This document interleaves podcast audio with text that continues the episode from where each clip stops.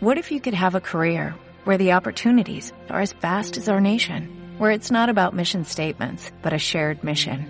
At U.S. Customs and Border Protection, we go beyond to protect more than borders, from ship to shore, air to ground, cities to local communities. CBP agents and officers are keeping people safe. Join U.S. Customs and Border Protection and go beyond for something far greater than yourself. Learn more at cbp.gov/careers. Bueno, y siendo las 10 y 5 de la mañana, le damos la bienvenida a Horacio Muñoz de Toro. Horacio, gracias por haber venido. Bueno, gracias a ustedes por recibirme. Eh, un abrazo grande a Mati, que ya después la vamos a seguir en la otra FM. Un abrazo a. ¿Cómo es tu nombre? A Marisol. Este, y al operador que tan gentilmente me recibió. Para mí es un gusto y me siento como en mi casa. Bueno, esta tarde van a estar eh, haciendo una disertación este, humanidad hacia dónde vamos. El disertante es Juan, el doctor Juan Alberto Rambaldo, lo acompaña todo un equipo y dentro de ese equipo de colaboradores está Horacio Muñoz de Toro. Horacio, ¿qué se va, qué va a poder escuchar, este, qué va a poder escuchar hoy la gente a las cinco y media de la tarde en la Ciudad de Comercio e Industria? Bueno, mm, mira, eh, hay un montón de verdades sobre la realidad del cosmos que muchas veces no, no salen en los medios masivos y que muchas veces tienen vinculación con los mensajes que se vienen recibiendo, con los fenómenos planetarios, con la hambruna que hay eh, del poder en este Armagedón, porque vos estabas comentando hace un rato una noticia, o Marisol, con respecto a la violación o al asesinato de una criatura de cuatro años. Este, bueno, cada vez la gente está más loca. Eh, esto tiene un porqué, porque en definitiva hay una peste de las neuronas del cerebro que se llama Harvard y fue anunciada por nuestros hermanos mayores del cosmos hace unos 15 años que iba a suceder. Justamente se da por eh, las contaminaciones, la radiación nuclear que flota, eh, el envenenamiento que nos dan con la comida y a veces hasta con el agua a través del glifosato y por una eh, especie de quien gobierna este mundo es el príncipe de las tinieblas. Y evidentemente todos los poderosos ya tenemos un ejemplo muy cercano a la vista sin entrar en politiquería ni partidismos de que realmente a los poderosos lo último que le puede llegar a importar es la gente y hoy lo estamos viviendo en Argentina, pero lo está viviendo el mundo. Mientras nosotros estamos hablando, cada cinco segundos se está muriendo un chico de hambre. Pero leemos que gastan miles de millones de dólares en, empresas armamentistas, en la industria de la guerra, en un montón de cosas que nada tienen que ver para la manoseada justicia social que siempre anuncian en las plataformas políticas. Nos metemos en los temas políticos y nos vamos a meter, vamos a hacer un ping-pong. ¿Qué pasa en Brasil con Bolsonaro? ¿Qué lectura hace? Y después nos metemos con el tema agroquímico, que yo lo trabajé hace 20 años, al tema agroquímico, el tema de los cambios que tiene que ver con la naturaleza, lo que está pasando a nivel mundial. ¿Qué lectura hace de Bolsonaro? Mira, Bolsonaro eh, es uno de los primeros hechos de lo anunciado por el nuevo orden mundial. Yo no sé si vos sabés, pero los señores ya hace, yo tenía un programa de radio que hacíamos con Nicolás Pereiro en Ushuaia y ya en el 2014 había una lista de 20 prominentes que estaban convencidos eh, de que había que eliminar los dos tercios de la población mundial. Y lo están llevando a cabo. Vos fijate que con todo este envenenamiento de la alimentación globalizada, este, con el tema de las vacunas, ¿cuántas nenas murieron con el tema del papiloma?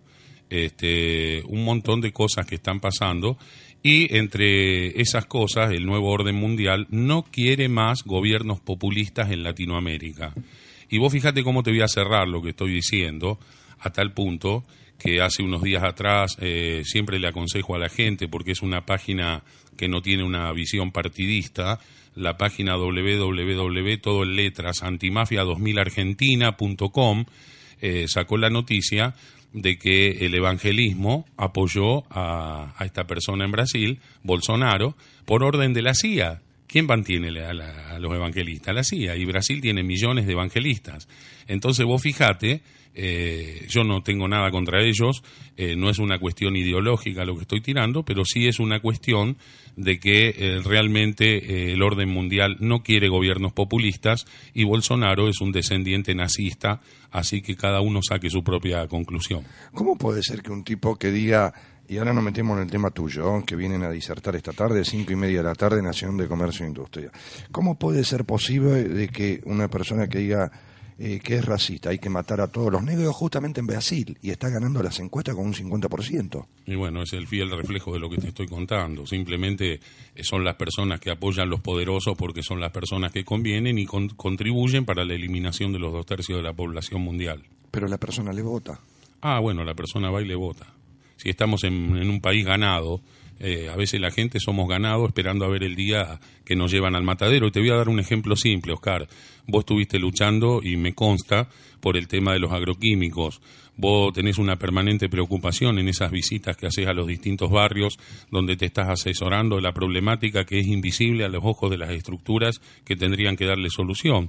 Entonces, es una cuestión que se decanta. Eh, este hombre no va a tener ningún miramiento con la gente, como Macri tampoco lo tiene, eh, y evidentemente eh, se va a generar un caos. Un caos que está anunciado en 1917, cuando la Virgen de Fátima se aparece a los tres pastorcitos, le da mensajes, y entre uno de esos mensajes, el tercer mensaje, ya cobraron los evangélicos, ahora van a cobrar la Iglesia Católica, este, en el tercer mensaje tenía un montón de cosas que lo restringieron desde el Vaticano y donde salió la parcialidad del mensaje. ¿Por qué?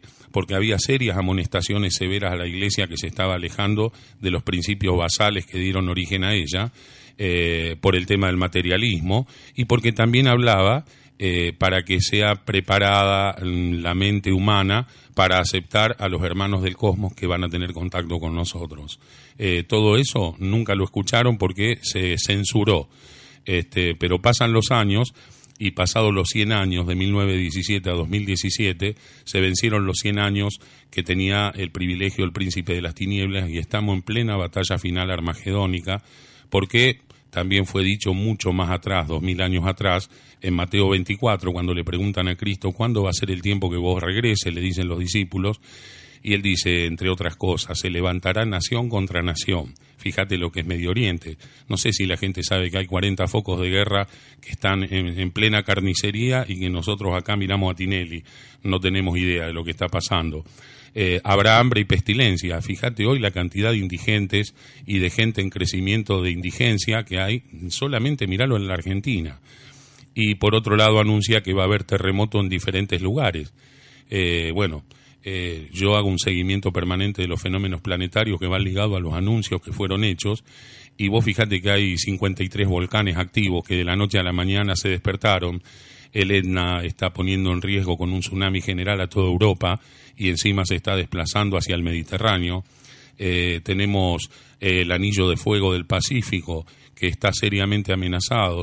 Tenemos un nuevo volcán en Costa Rica que surgió hace dos o tres días, en el cual hubo 49 temblores en el mismo día.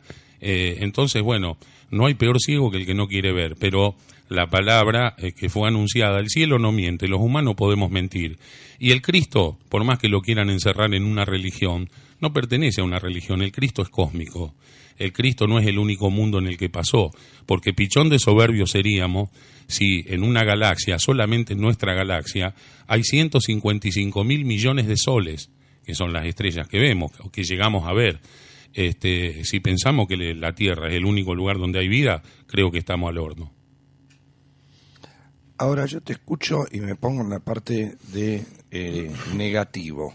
Sí, sí. Porque si no, el que está escuchando el otro lado de la radio eh, es apocalíptico, entonces. Es apocalíptico. Lo que pasa es que la gente se acostumbró tanto a la mentira que cuando le decía una verdad, eh, pero ustedes son catastrofistas. Sí, bueno, pero estas noticias que te estoy tirando no las estoy inventando, están sucediendo. No es catastrofismo. Es un anuncio para que la gente se prepare. Y un pedacito de esa verdad y de muchas cosas más, es lo que nos viene a traer el doctor Rambaldo a Villa Gobernador Galvez en el día de hoy a las 17.30 en Industria y Comercio. Así que los esperamos a la gente porque hay un fenómeno eh, que a mí me molesta muchísimo, ¿no? Sucede con algunas noticias que uno pone que no tienen la trascendencia que deberían tener, que no son masificadas. Y vos fijate qué particular que es el pueblo nuestro, Oscar, se juntan 3 millones de mujeres para mostrar una teta pero no se juntan 3 millones o 5 millones o 10 millones de personas para decir no nos maten más en el agua o en la comida con los agroquímicos, porque acá no pasa por fijar metrajes eh, de fumigación, por más que estés a un millón de kilómetros de donde están fumigando, en tu heladera el 70% de las comidas tienen glifosato. Entonces, eh, si el 80% del lecho del Paraná está contaminado con glifosato y si el agua que tomamos viene del Paraná, yo creo que en algún momento le tendremos que decir a la dirigencia política que juega a la escondida o al gallito ciego que no queremos metros de fumigación, queremos que lo prohíban. Lo que está contando Horacio yo lo hice hace, no, no por ser un adelantado, por distintos temas periodísticos, yo lo hice hace 20 años cuando fue el acuífero guaraní. El acuífero guaraní, vamos a contarle a la gente, tiene un río caudaloso subterráneo más importante que el río Paraná, así como usted está escuchando, que agarra Uruguay, Brasil y una parte muy importante de Argentina. Cuando hablamos de Argentina, veamos de la zona del norte del litoral argentino, que viene a ser Chajarí, Federación, esa zona. Usted, lo que está contando Horacio, eh, todo gota de contaminación que cae sobre la tierra, eso recorre 22 o 25 metros de profundidad.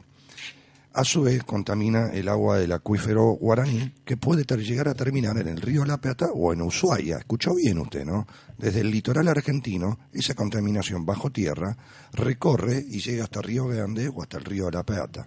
Los otros días lo sacamos a Daniel Berseñasi, que fue el que le ganó el juicio en La Haya a Monsanto, que ahora está prohibido en Argentina, relativamente, histórico el fallo, vino la, fueron a La Haya y La Haya vino a Argentina y sancionó por el tema del glifosato a Monsanto. Bien, él decía que todo, las verduras, todas las frutas, que lo que está ratificando lo que está diciendo Horacio, que el 70-80% de lo que llega al mercado de concentración en Buenos Aires llega contaminado. Totalmente. Y, lo, estamos, esa nota la hicimos, y más digo, acá se armó un gran revuelo porque acá en la ciudad se autorizaron todas esas antenas eh, de celulares para poner en la ciudad, y las antenas celulares también son contaminantes, producen cáncer. Mira vos. Eso lo hicimos hace 20 años atrás. Déjame que, déjame que agregue una anécdota. Una, una sola cortita y te metes en esto. Eh, Damián Berseñasi, cuando vuelve de La Haya, encuentra en su oficina del laboratorio de la Universidad Nacional de Rosario cadena y candado. Eh, el rector de la universidad, eso está en el diario La Capital del día 16 o 17 de noviembre del año 2016. Todo lo que decimos tiene una fundamentación, ¿eh? o sea, no es porque uno se levantó con un eh, determinado estado de ánimo, viene y tira cosas. Acá hay unas investigaciones del CONICET, de universidades, lo hicieron entrar con custodia solamente a retirar este, los efectos personales que había dentro del laboratorio y no lo dejaron retirar las investigaciones de seis años que estaba haciendo con alumnos, justamente demostrando eh, cómo nos están matando a través de los agroquímicos. Esto es una cuestión vergonzosa y acá meto al gobierno de la provincia de Santa Fe que eh, fue el que mandó la directiva de que dejara de investigar esas cosas porque la gente estaba molesta, dejémonos de joder, saquémonos la careta de una vez por todas y basta de negociados para unos pocos a costa de miles de familias quebradas porque se muere la gente, los chicos de cáncer, hay nacimientos, en Francia están naciendo chicos sin brazos. Este, y todo esto es a partir de los agroquímicos que provocan también efectos en el ADN y en la genética. Acá en la Argentina el 95% de las mujeres que dan de mamar a sus bebés en la leche materna y glifosato y se han encontrado muestras de glifosato en los cordones umbilicales y en la placenta. Entonces, ¿hasta cuándo vamos a permitir que nos maten? Una de las ramas que tiene la obra a la cual pertenezco, que es del italiano estigmatizado y contactado Giorgio Bon Giovanni es justamente defender las causas justas, la vida, defender el planeta. Y acá, si no tenemos un poco de solidaridad, vamos a seguir generando mártires, porque hay ambientalistas que están luchando y son perseguidos. Pero si fuéramos 5 o 6 millones, qué distinto que sería todo, porque la democracia, como digo siempre, no termina poniendo un voto en una escuela. Ahí empieza pero después tenemos que ser custodios, no hacer catarsis entre cuatro paredes, sino ser custodios de la democracia. Bien, ahora Horacio, eh, yendo al tema de que bien vos decías de Berseñas y los estudios, yo recuerdo hace muchos años, ahora 18, 20 años atrás, en la localidad de la provincia de Entre Ríos, Hasencan, un lugar muy bonito donde se hacen los carnavales, habíamos hecho, Horacio, tanto, mira, Hasencan lo hicimos en la avenida principal donde se desarrollaban los carnavales. Y ahí estaban los transformadores. Estaban los ¿Qué necesita la compu? No, no, no. No, no, te iba a preguntar otra cosa. Bien, eh, ahora nos metemos en el tema que vos quieras abordar. Ahora vos decime la arista que vamos recorriendo distintas no, aristas. vos llevame como siempre donde vos quieras. Bien, y en el bulevar principal donde se realizan los carnavales estaban los transformadores. Eh, que son contaminantes por el aceite. Tienen un aceite que es cancerígeno 100%. Bueno, hicimos un relevamiento con el programa El País del Litoral en Canal 9, en esa época estábamos. La mayoría que vivían sobre el bulevar tenían producto de cáncer. En Maciel, en perdón, en Maciá, no Maciel, en Maciá, donde está la fábrica de mate muy importante de la Argentina, con los pesticidas, acá empezamos, que se puede, se puede fumigar a 200 metros, a 300 metros, 1000 metros, que la ley dice, la regulamos. Antes era 100 metros, después pasó a 300, ahora dicen 1000. La ley está, no se cumple, la contaminación está. ¿Y cuántos chicos rurales que van a las escuelas la ligan con el glifosato, con la contaminación? O sea, esto yo lo venía haciendo hace 20 años atrás. Como la contaminación de sacar los... Vamos a contarle a la gente. Yo con Horacio nos conocemos de los 14 o 15 años. Éramos pibes.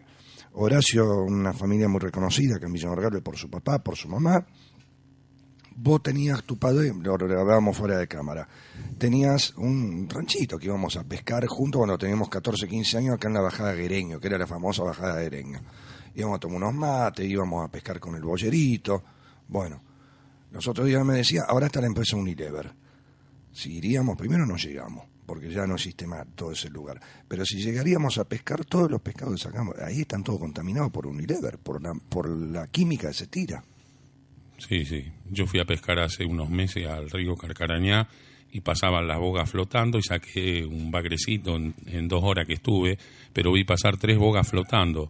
¿Sabés qué pasa? El bagre necesita menos oxígeno, el bagre es un bicho más prehistórico, vamos a hablar para que doña Rosa lo entienda, pero en definitiva, cuando hablan de metros de fumigado, yo realmente exploto de los nervios, porque eh, cuando llueve, las aguas, como vos decías, llegan a las napas, eh, las aguas llegan a los ríos, este, y evidentemente las inundaciones llevan a la ciudad, eh, acá se tiene que terminar con el juego político de vender espejitos de colores a la gente y de descomprimirla fijando cada vez más metraje, porque por más metraje que pongamos, este, nos van a seguir matando, porque eh, te cuento una cosa, Oscar, un kilo de zanahoria, esto está también investigado, ¿no? Un kilo de zanahoria tiene 250 microgramos de glifosato. Las peras, el apio, las mandarinas, un 96% de las muestras dieron con glifosato. Así que el bifecito que comemos, eh, sí podemos, ¿no? Este, la vaquita come pasto con glifosato, o sea que estamos contaminados, la leche, el queso, todo, todo es contaminación. Entonces, necesitaríamos unos 3, 4 años a partir de la prohibición para que se empiece a depurar la tierra y para que se, se empiece a descontaminar. Pero mientras tanto sigue muriendo gente de cáncer. Eh, te paso otra información que no tiene más de un mes. El 50%, de los, el 50 de los chicos de Entre Ríos son los que registran el cáncer en el Garrahan. El 50% de los chicos son de Entre Ríos. Entonces, ¿hasta cuándo vamos a permitirlo? Es la provincia que yo trabajé mucho y en todos lados. Ahora, no a la mega ingeniería, las cuevas... La mega minería. Mega minería. Las cuevas de las manos no, se, tocan. ¿Qué es esto?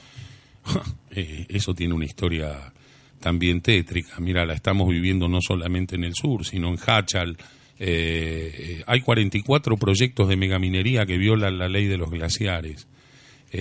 Ahora se va a terminar de sacrificar con el capitalismo versus vida, va perdiendo vida por goleada, pero el último río glaciario que existe es el río Santa Cruz, con las dos represas Néstor Kirchner y otra empresa más que se van a hacer eh, afectan totalmente al ecosistema y está plenamente lleno de contaminaciones a partir de los proyectos de megaminería, porque como verás en el folleto utilizan millones de litros de agua por día que quedan con cianuro y con otros ácidos que la hace que sea irrecuperable. A eso permitime que le sume el fracking. No solamente envenenan Neuquén, ¿sabes lo que es el fracking? No, no vamos a contarle la El fracking, eh, hacen perforaciones y cuando llegan a una profundidad de 2.000, 2.500 metros, empiezan a desviar, eh, se llaman pozos desviados, empiezan a desviar hasta que quedan prácticamente horizontal la perforación y posterior a eso producen detonaciones eh, y inyectan 400 químicos totalmente prohibidos todos, envenenadores todos, letales. Y con eso, fíjense cómo serán los ácidos, Oscar, que eh, la roca y permiten que salga el gas y que salga el petróleo. Eh, pero todo eso, evidentemente, por capilaridad y por presión, va llegando a las napas y va llegando a la superficie. Pero no solamente vaca muerta en Neuquén, sino que ya lo han llevado a Mendoza y ahora lo quieren llevar a Río Negro. O sea, eh, hace unos un par de años atrás me llegó algo dentro de tantas cosas que uno recibe por WhatsApp en el cual a partir de las contaminaciones que se están provocando, una persona le estaba diciendo a un poderoso que los billetes no sirven para beber y que los billetes no se comen. Acá están matando ecosistemas y nosotros somos tristes espectadores que permanecemos indiferentes cuando es un problema que si no fuese, aunque sea por nosotros, lo tendríamos que encarar por nuestros hijos y por las futuras generaciones para no dejarle un caos tan, tan agravado a los que vienen detrás. Bien, ahora la gente que nos está escuchando, o te está escuchando, o no está escuchando esta charla, esta nota, se pega un tiro. No. Cambia su conciencia. Si nosotros cambiamos una conciencia, es tiempo de una revolución. Pero no una revolución de armas y muertos, una revolución de pensamiento, una revolución de cultura. Perdóname, Horacio. Sí. contate todos los alimentos. Hoy tenemos que comer. ¿Qué comemos entonces? Y empezar a, cultivar en una huerta orgánica. Hay muchísima gente.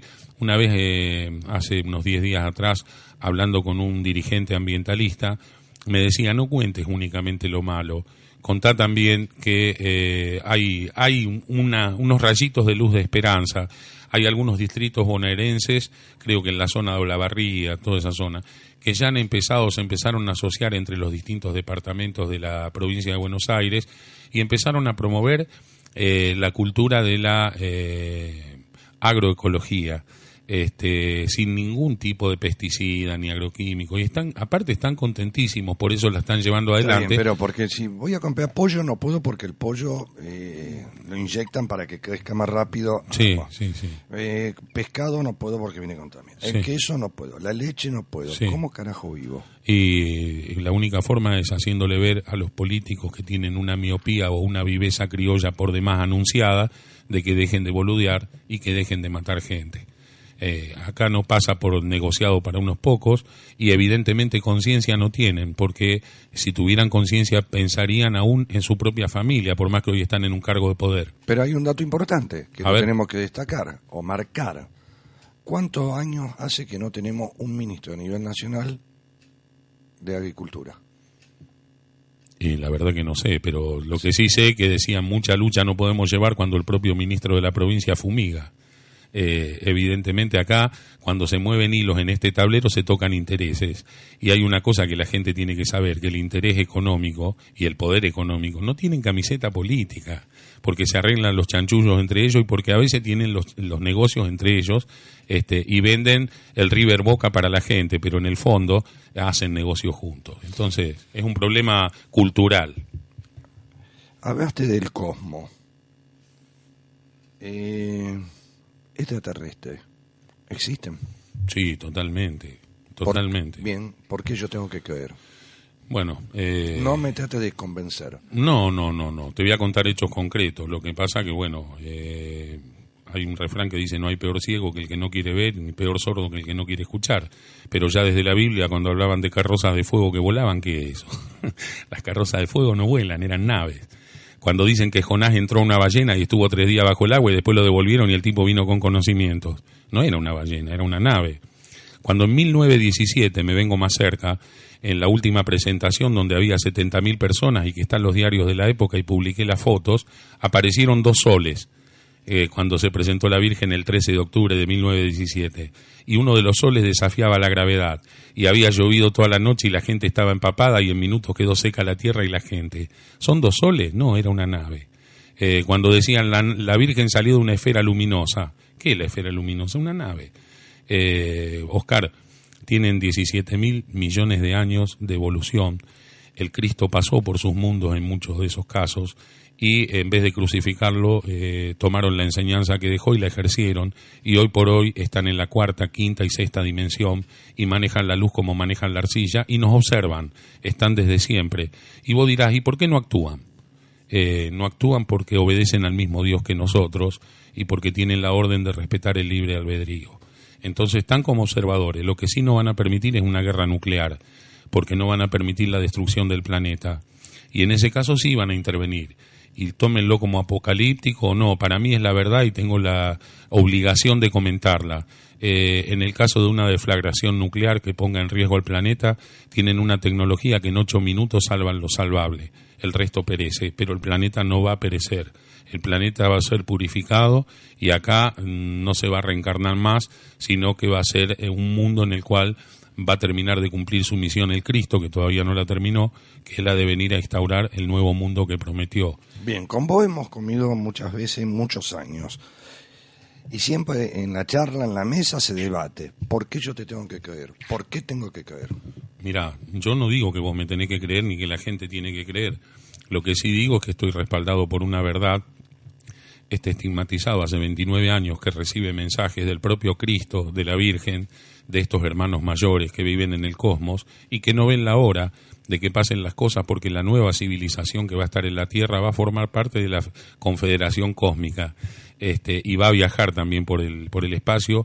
Y ¿sabes qué pasa? Muchos poderosos conocen la verdad. ¿Sabes por qué no la dicen? Porque cuando lleguen ellos... Cuando vos veas muchos poderosos conocen la verdad. Sí. ¿Quiénes? Y vamos a suponer eh, el presidente de Estados Unidos, vamos a suponer el presidente de Rusia, vamos a, suponer gente que realmente son los que tienen la manija de los destinos del planeta. Eh, ahora están desclasificando muchos expedientes de la NASA, donde Armstrong cuando estaba bajando a la, a la Luna, porque había dos transmisiones, una que era para la gilada y la otra que era para la NASA. Entonces filtraban y dejaban ver lo que la gente tenía que ver cuando está la grabación y todo, la voz de Armstrong, ¿eh? ahí ve una, ahí ve una luz, ve una luz, ve una luz que viaja, ¿qué es eso? ¿Qué es eso? Continúe con su misión, les dicen desde tierra pero tienen ahora están empezando a desclasificar un montón de archivos donde se ve eh, la comprobación y, y, hoy en día todos tenemos tecnología, pongan en YouTube avistamientos y se van a cansar de ver naves, ya sea desde las estaciones espaciales como en la Tierra, muchos contactistas que son los que reciben el llamado para que ellos empiezan a dar testimonio, cada vez se van a mostrar más, Oscar. Eh, cada vez va a ser más masivo. Ahora, ¿sabes por qué no es negocio? Te voy a cerrar lo que te estaba contando ¿Por qué no es negocio para los poderosos que ellos lleguen y que ellos eh, empiecen a modificar un poco nuestra conciencia? Este, porque en el momento que lleguen no va a haber más guerras, no va a haber más armas, no va a haber más farmacología, la, mafia de la, de la farmacia, de los medicamentos, porque no van a existir las enfermedades.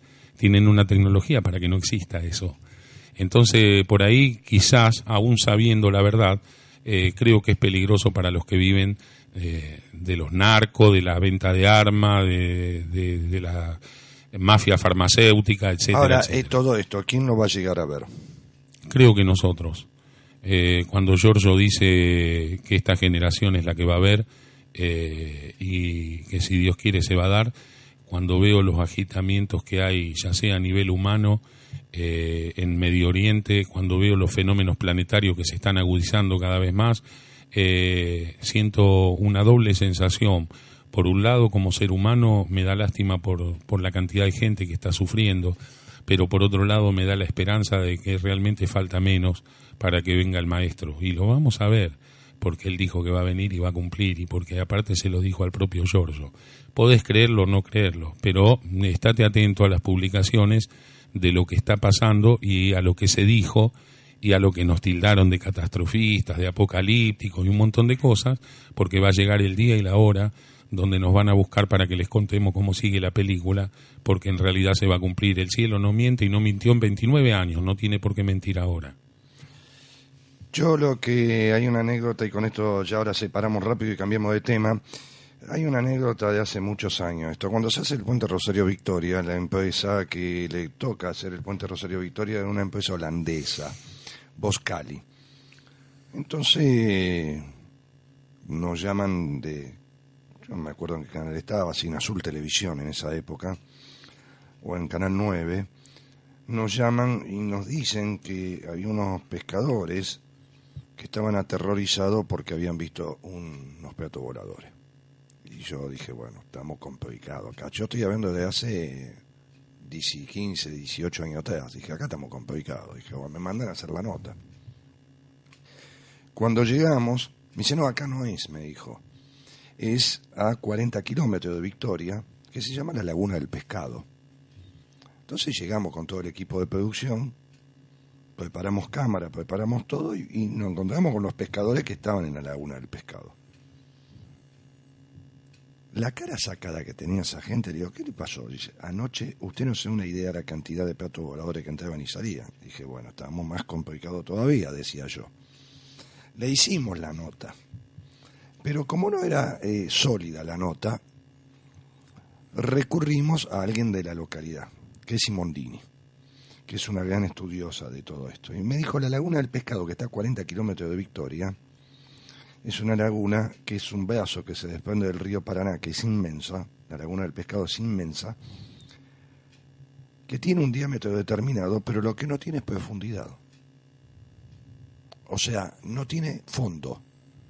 Entra y que una ciudad abajo oculta. Hay ciudades intraterrenas. Mira, lamentablemente Estela Bosich, que iba a venir conmigo, que es la que habla ese tema, no pudo venir. Pero hay ciudades intraterrenas. Bueno, entonces yo no me quedé con lo que me dij- dijeron los pescadores y grabamos porque no era como un... O sea, no, no me parecía muy serio, creíble, de poner este material al aire.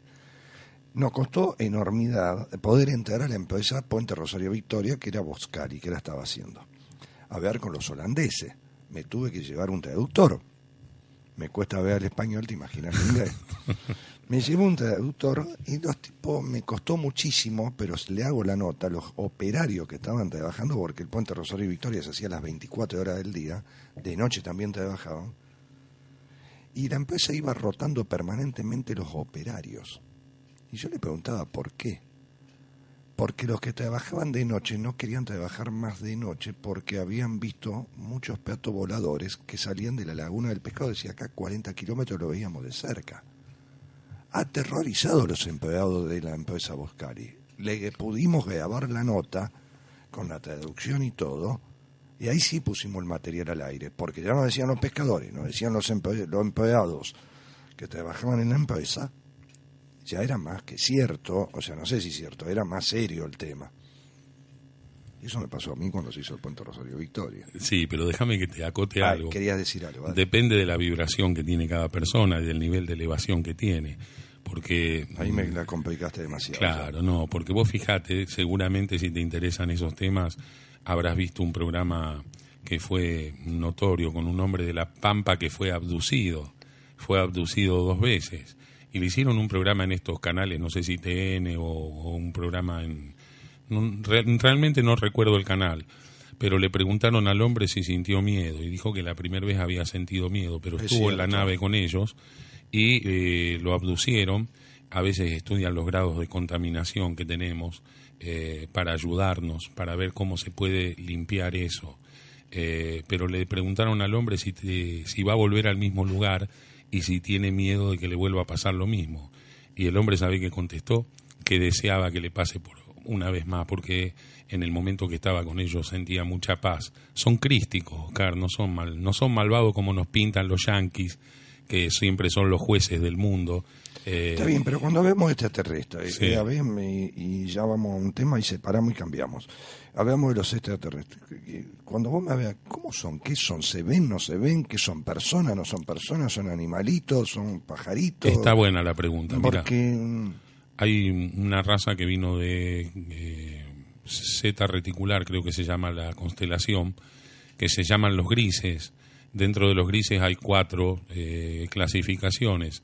Unos miden 80 centímetros, 90 centímetros, otros llegan hasta un metro diez, otros llegan y el máximo llega hasta un metro sesenta, un metro ochenta. Yo no soy un específico en la materia, pero sé que existe. Y también hay algunos que, eh, pasada la cuarta dimensión, son generalmente más de luz que de materia, van perdiendo la materia, se va haciendo más sutil la materia y eh, prácticamente la mayoría del tiempo se, se materializan cuando se tienen que materializar, pero generalmente son de luz. Este, así que la NASA creo que tiene 280 y pico de razas clasificadas. Eh, yo no soy un experto en la materia, pero si los clasificaron es porque existen y vienen de distintas constelaciones, porque otra de las cosas que deberíamos saber es que no viajan a la velocidad de la luz, superan ampliamente la velocidad de la luz, si no, no podrían venir desde galaxias tan lejanas a, a poder observarnos o a poder participar de la ayuda que están dando porque una de esas ciudades intraterrenas que vos estabas comentando son los que están ayudando, por ejemplo, para descontaminar lo que tira Fukushima. El reactor que está averiado en Fukushima no alcanzan a producir agua pesada y están tirando millones de agua eh, contaminada con radiación al Pacífico y si no fuera por estos hermanos mayores ya estaríamos fritos en contaminación. Entonces tienen la misión de descontaminar parcialmente para que pueda terminar la misión como tiene que terminar. La última pregunta y separamos. No morimos. Mm. ¿Qué hay después? Bueno, no nos morimos, la muerte no existe. Mm, dejamos el estado físico y pasamos a otro plano. Vamos a hacer una cosa. Lilo, ¿me está escuchando? Sí. Vamos a hacer una cosa. No me lo contestes ahora. Me lo contestás después. ¿Separamos con esto? Después de la muerte, ¿qué hay? Close your eyes and I'll kiss you. Tomorrow I'll miss you. Remember,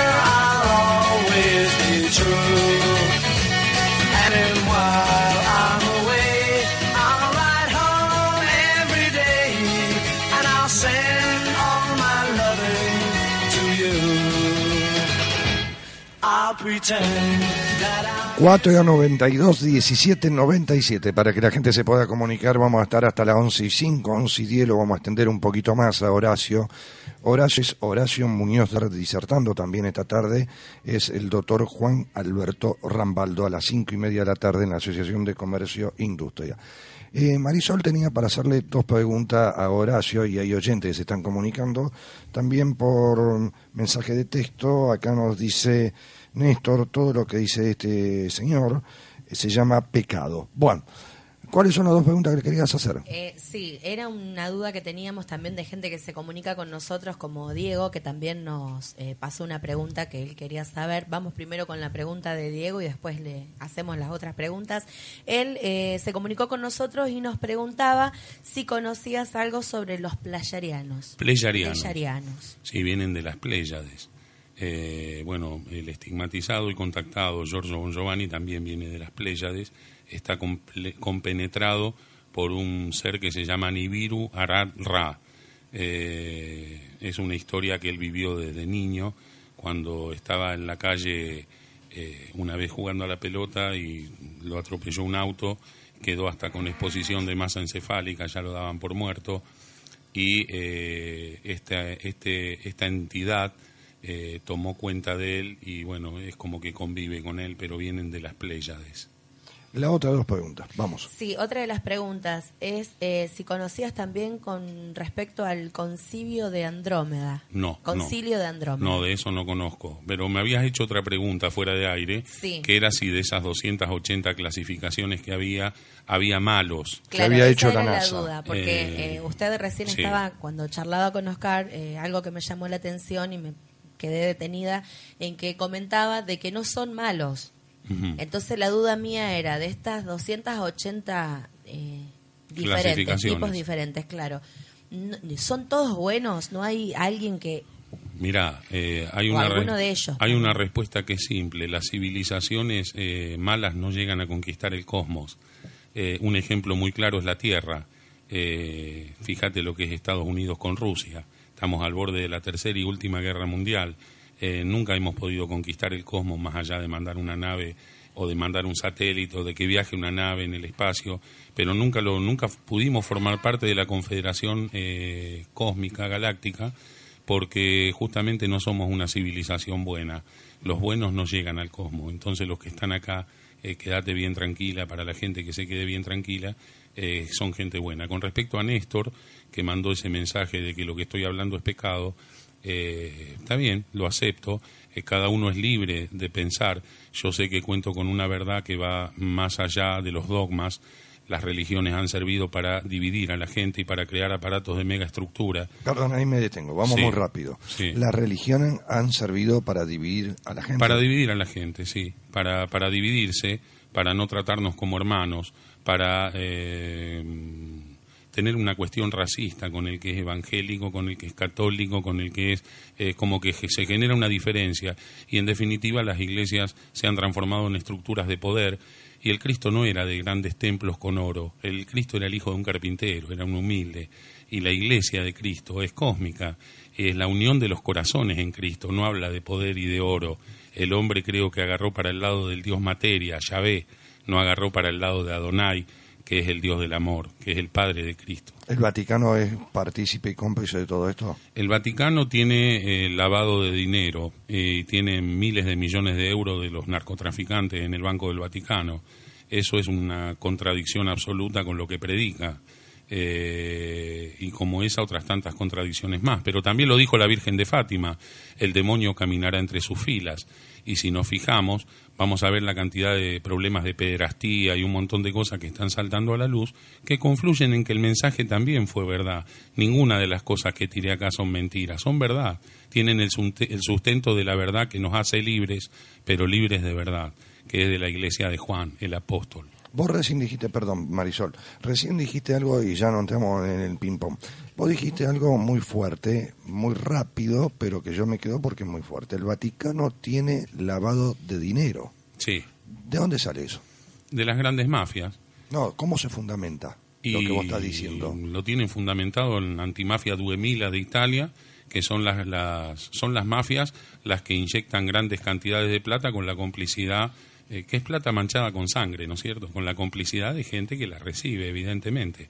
Ahora, si vos tenés que predicar por los humildes, si vos estás viendo que se muere un chico cada cinco segundos de hambre, ¿podés tener 55 mil millones de euros en el banco?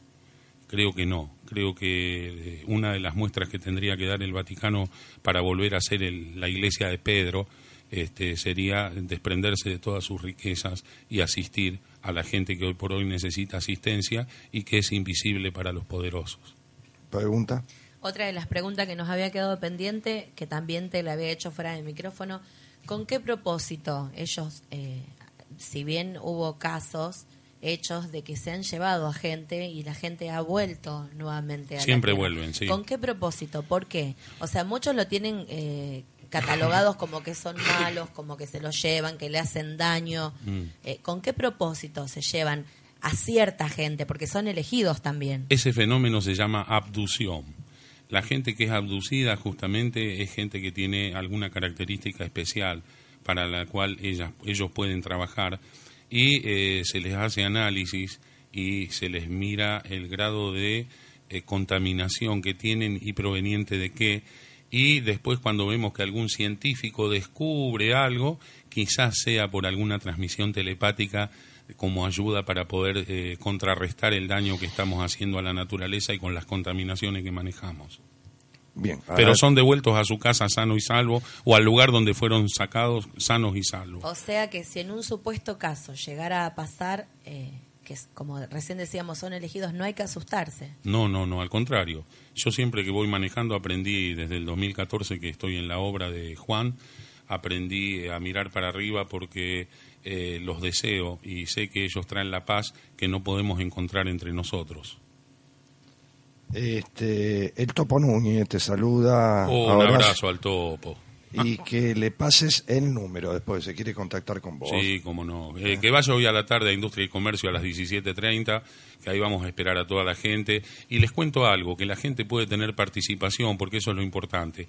La entrada, el que pueda llevar un alimento no perecedero, es para la Fundación Los Niños de San Juan, que atienden a chicos de la Puna Salteña y de la gente que fue eh, inundada en Salta, en una parte de Salta. Eh, y bueno, permanentemente todos los días come la gente, no come de vez en cuando. Entonces, lo que le pedimos a la gente si puede llevar algún alimento no perecedero. Pero en el caso de que no puedan llevar un alimento no perecedero, que vayan igual, porque es netamente gratuito y que pueden participar también, porque una vez que el doctor Rambaldo termina su exposición, se le puede hacer preguntas como me la están haciendo a mí y él la va a responder con mucho más contenido eh, técnico, ¿no? Bien, ahora eh, nos quedan dos temas y poco tiempo, pero hay uno que yo sé que le va a molestar a Horacio, pero él me conoce toda la vida. No, dale, dale, metele cuete. ¿Qué hay de realidad de lo que estamos hablando y qué hay, yo sé a dónde te vas a enganchar, qué hay de realidad y qué hay de fantasía en todo esto? No, mira, yo tengo 56 años eh, y gracias a Dios tengo una trayectoria que heredé de la educación, que heredé de tener siempre una permanente preocupación por la gente. Eh, no voy a poner el apellido de mi viejo y el mío, no lo voy a poner eh, contando espejitos de colores a la gente, para eso ya hay mucha gente que hace eso. Eh, lo que vengo a traer y lo traigo con esta tranquilidad es porque es una verdad absoluta que nos trasciende como seres humanos y que a veces se nos escapa la, a nuestra concepción de, poder interpretarla, pero que es una realidad que existe y que existió siempre, desde siempre. Entonces, no es tan fácil interpretarlo esto, Horacio. Y obviamente, escúchame, para una persona que, que nunca escuchó sobre el tema de lo que es un contactista, de lo que es una persona que no solamente llaga, eh, sale sangre por las llaguitas, es una persona que tiene estigmas en los pies, en las manos, la lanza en el costado y cuando está por pasar algo grave para la humanidad se le hace una cruz de sangre en la frente, lagrima sangre y le cae sangre de las espinas. Estamos hablando de, Giorgio Bon Giovanni. Nunca eh, hubo un caso en el cual estuvieran todos los estigmas este, en un ser humano. Padre Pío tenía, pero tenía en las manos. Eh, y no es solamente que sangra, como estaba diciendo. Cada vez que él va siendo avisado que va a sanguinar, él siente cuando lo estaban clavando a Cristo. Y él lo ve a Cristo y Cristo viene y lo compenetra para que él pueda soportar el dolor. Y le, eh, sigue ese proceso de sangración y de dolor hasta el momento que Cristo eh, pega el último suspiro que ya eh, pasa a, otro plano, y ahí él vuelve a ser Giorgio Bon Giovanni. Pero aparte de dialogar con el propio Cristo y con la Virgen y con estos seres del cosmos, este, y de recibir mensajes, eh, él vive la pasión de Cristo. anteriormente sanguinaba todos los días, ahora sanguina día por medio. Pero yo te voy a contar una pequeña anécdota y con esto por ahí eh, aquellos que se quieren buscar la quinta pata a la mesa, como, yo. Eh, como vos, por ejemplo, eh, yo tuve la suerte en el 2014 cuando viajamos que fue asesinado un periodista del grupo de antimafia en Asunción del Paraguay, Pablo Medina, que ahora hace pocos días se cumplió un aniversario más.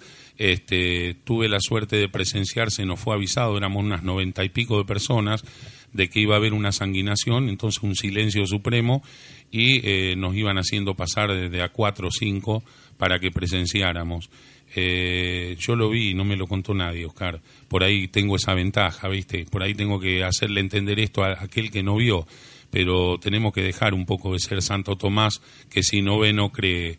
Eh, yo besé el pie izquierdo sangrante y yo sentí el olor a rosas, a mí no me lo contó nadie. Y eso no está en los libros de medicina y Giorgio es diabético y lleva 29 años sangrando sin infecciones y sin problemas. Y se, eh, el investigador eh, centroamericano Jaime Maussan, mexicano, lo primero que hicieron cuando saltó esto de los estigmas, ya en sus inicios, fue llevarlo a analizar en psiquiatría por los psiquiatras más eh, lúcidos del planeta y hacerle los análisis de sangre a ver si no era un loquito que se había lastimado.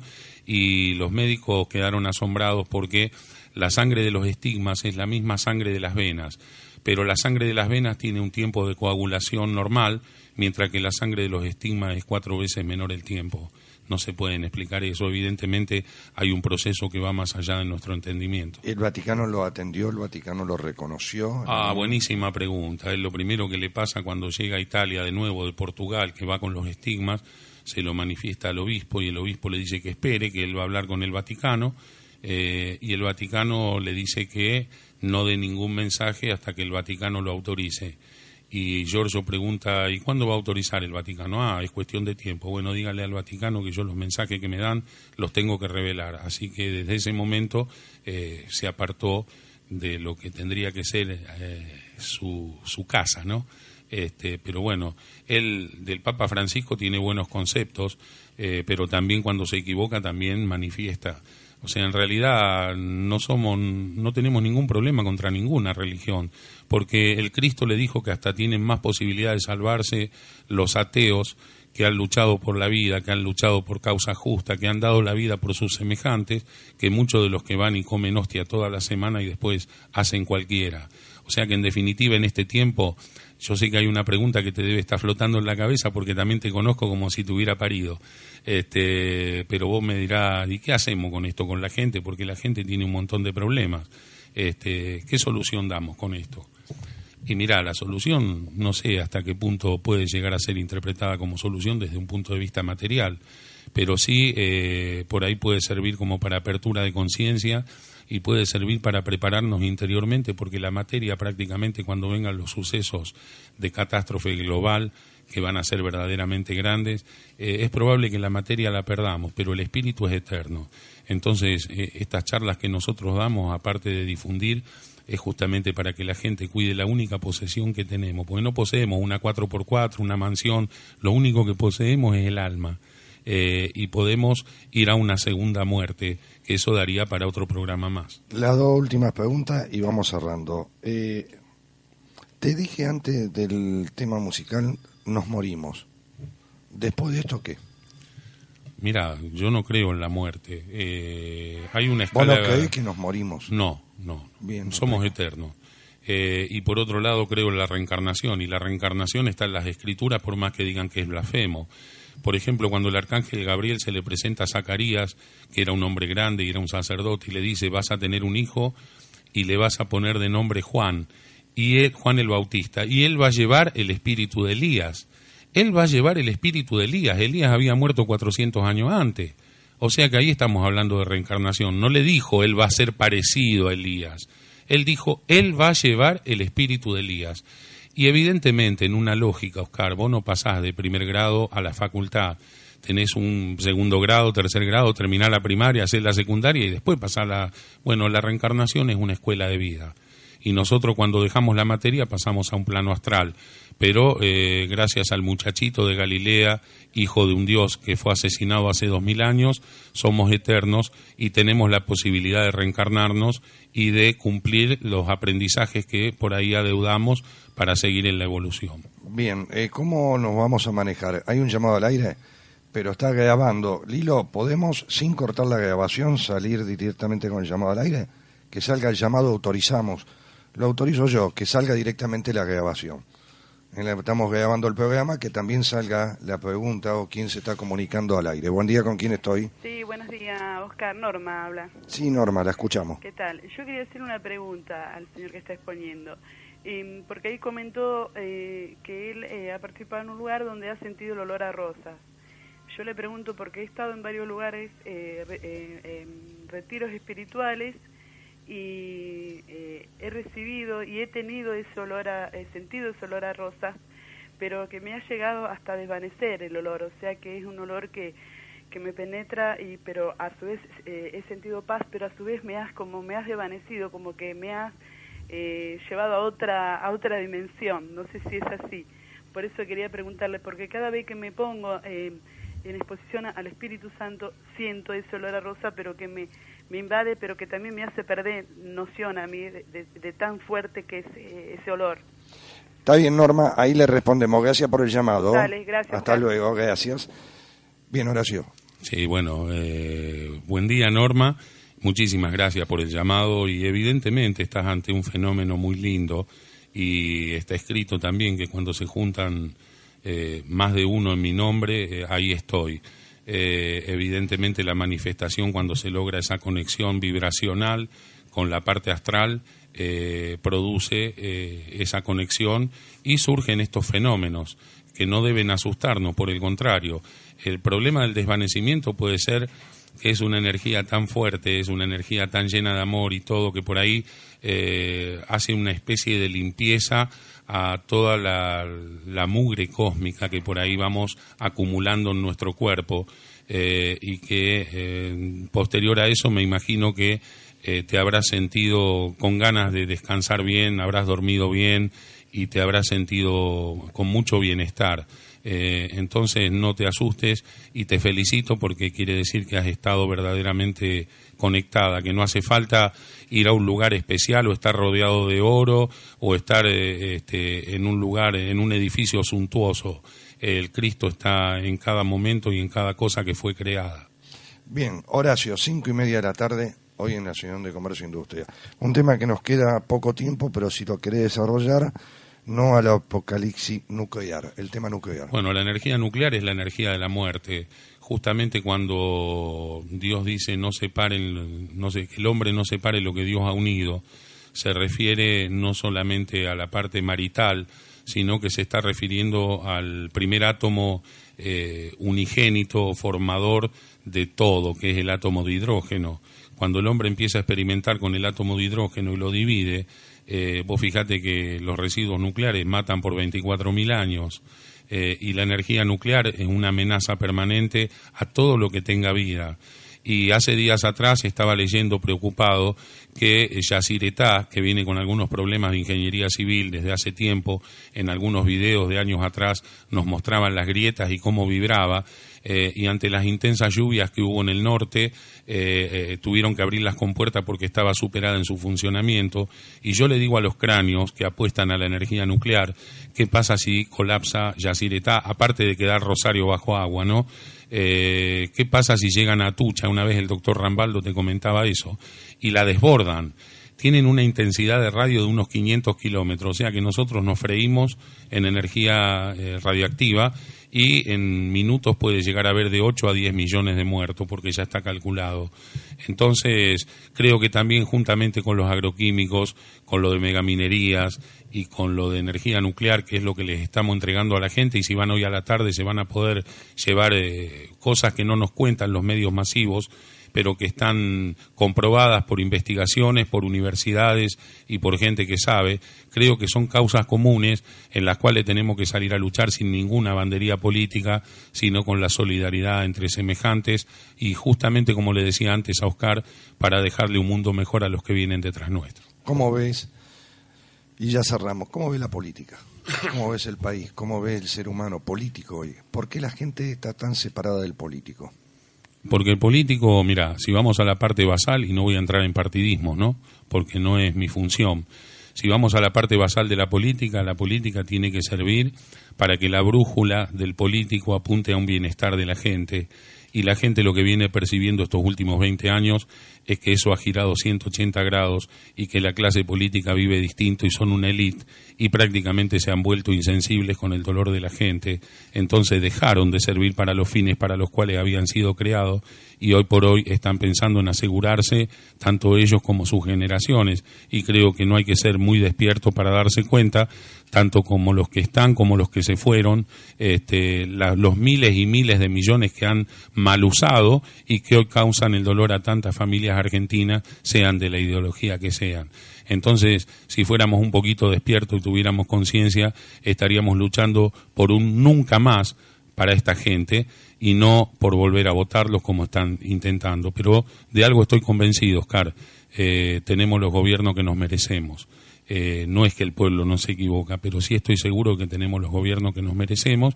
Y acá hay un problema cultural y de indiferencia globalizada. ¿Sabe qué decía Martín Luther King? No me preocupa tanto la gente mala, sino la absurda indiferencia de los buenos y acá está pasando algo de eso y la clase media se está derrumbando y eh, si no se corrige el rumbo y se deja de pagar esa deuda eterna, no externa, creo que esto va a terminar mal. Como para terminar, bueno, primero agradecerte que haya venido, segundo agradecerte algo que para vos era un hecho histórico y que yo no pude estar. Y no digo que me arrepiento, no pude, no se dieron las cosas, estábamos complicados. Vino Giorgio Bon Giovanni a Argentina hace no mucho tiempo. ¿eh? Para las Pascuas, vino a pasar las Pascuas con nosotros. En las parejas en Argentina. Vino gente de Chile, de Paraguay, de Uruguay, de, Argentina, desde Tierra del Fuego hasta la gente del norte. Y ahora, si Dios quiere, en noviembre está por volver. Bueno, yo le este, te agradezco a vos y al doctor Rambaldo que hizo un esfuerzo enorme y que yo, la verdad, no pude cumplir pero si puedo en noviembre lo voy a cumplir. ¿Cómo no? Como, aparte nosotros también te adeudamos, nosotros por toda la gentileza que has tenido con nosotros. Pero me, me, habían elegido como el único periodista argentino de poderle hacerle una nota exclusiva a Giorgio Bon Giovanni en las paredes. Fuera, fuera de los grupos de, trabajo que se llaman ARCAS, este, nunca un periodista de afuera tuvo ese privilegio y bueno, eh, vamos a hacer lo posible, yo le voy a comentar, si vas vos personalmente, el doctor Rambaldo te aprecia muchísimo y vamos a ver si lo que no se pudo concretar en las Pascuas lo podés concretar ahora en noviembre. Viste, se pusieron palo en las ruedas para eh, Siempre cuando hay algo importante para la gente, Oscar, va a surgir palo, porque es la lucha del mal contra el bien, es el famoso Armagedón que se da tanto afuera como adentro nuestro cuando llega el momento de algo importante, o no tenés gana, o pasan cosas, o no tenés plata, o justo surgió tal cosa y no pudiste. Eh, en realidad el mal opera de esa forma. Y bueno, la lucha... hicimos todo lo posible. Hicimos todo. La lucha interna, hasta yo te iba a ser de camarógrafo. Pero... Camarógrafo, iluminador. Sí, eh, sí, sí. Teníamos que estar, no sé, porque no es... Yo no... No es fácil eh, sentarse con Giorgio Bon Giovanni, sentarse porque en el momento que, ayúdame, ¿eh? empieza a estigmatizarse. No, él, eh, tiene los estigmas permanentes. Bueno, permanente, que empieza a sangrar. Si él sangra es avisado antes y bueno. Teníamos, teníamos que esperar, eh, podíamos esperar una hora como podíamos esperar diez horas. Sí, sí, no hay horario. Eh, los camarógrafos que muchas paciencias no tienen, los iluminadores no tienen, y usted, Horacio me conoce. Y Horacio me decía, vení, vení, está todo armado, soy el único periodista de la nota exclusiva de hacérsela, para mí era un honor, pero cuando ya vi que empezó a salir algo mal, salió lo otro mal y no se daban las cosas y a mí me gusta hacerlo muy responsable y bien. Me puede gustar el tema o no, pero a mi trabajo me gusta hacerlo bien. Aparte tenés tiempo de acá a noviembre, a vos que te gusta hacer preguntas profundas, este, lo que se te ocurra, preguntarle porque te va a responder, tiene la, respuesta cósmica. Y vos fuera del aire quería hacer un agradecimiento a la Asociación de Comercio e Industria que Totalmente, un agradecimiento a toda la gente de Comercio e Industria que por segunda vez nos va a prestar el salón, porque somos una asociación sin fines de lucro, no, no tenemos una estructura y todo esto que hacemos, desde los papelitos que imprimimos, la tinta, la nafta, todo, eh, lo bancamos como podemos nosotros. Así que, por favor, eh, aquellos que, que quieran conocer de estos temas, venzan la indiferencia y lléguense porque no se van a arrepentir. Nadie les va a imponer este, de que crean o no crean. Después sacarán sus propias conclusiones. Lo que sí es seguro que finalizada la disertación le van a poder hacer preguntas al doctor Rambaldo y él, como siempre, gentilmente va a responder. Cinco y media, ¿qué hora termina aproximadamente? Mira, suponete que empiece seis menos cuarto, porque a veces se da 15 minutos por la gente que por ahí tuvo algún problema, que llega un poquito tarde. Eh, y calculo que el doctor Rambaldo más de una hora, eh, una hora y cuarto no va a hablar, y después sí se le da espacio a la gente para que la gente este, pueda hacerle las preguntas y sacarse las dudas o contar sus experiencias, ¿no? Bien, Sam, eh, vamos a dar bien la dirección. Juan Domingo Perón, acá lo tengo, si ustedes me esperan un cachitito. Juan Domingo Perón, 1945, al 1900. Mirá si soy antiguo, que para mí es primero de mayo, ¿viste? Al lado Casa Villar. Yo le diría así a la gente, pero bueno, ahora es Juan Perón y está ahí cerquita de Casa Villar, que es muy conocida en Garay y Avenida Perón, entre Garay y Pablo Iglesias. Así es. Horacio, gracias por haber venido. Gracias a vos por haberme recibido y bueno, sabes que somos como hermanos y que lo lindo de esto es como hablábamos también fuera de aire con Marisol y con vos, que está bueno que a veces no pensemos del mismo modo y que se generen debates, porque eso es lo que enriquece la situación, como para que la gente también despierte el interés. ¿Giorgio viene en noviembre? En noviembre, si Dios quiere, va a estar viniendo a la Argentina. Lo que no sabemos es si va a parar en Buenos Aires, en los Cardales, en Rosario o en Las Parejas. Son los cuatro lugares que tiene posibilidad de, parar. Porque como viene gente de todo el país, también se busca de que sea un poquitito equitativa la distancia para que no se les complique tanto a, los que vienen de Chile o de Paraguay. Que les bueno, Rosario, Rosario le quedaría justo. Y Rosario está, está bueno. y hay, un, hay un grupo muy grande de gente de Rosario que está trabajando, que hoy a la tarde van a venir algunos de ellos. Este, y bueno, en todo el país hay gente trabajando. Un abrazo grande a toda la audiencia, a ustedes, gracias al operador también. Y bueno, muchas bendiciones y los esperamos. Señoras y señores, esta tarde, 17 y 30 horas, en la Asociación de Comercio e Industria, el doctor Juan Alberto Rambaldo, junto a colaboradores, como en este caso del equipo Horacio Muñoz de Toro.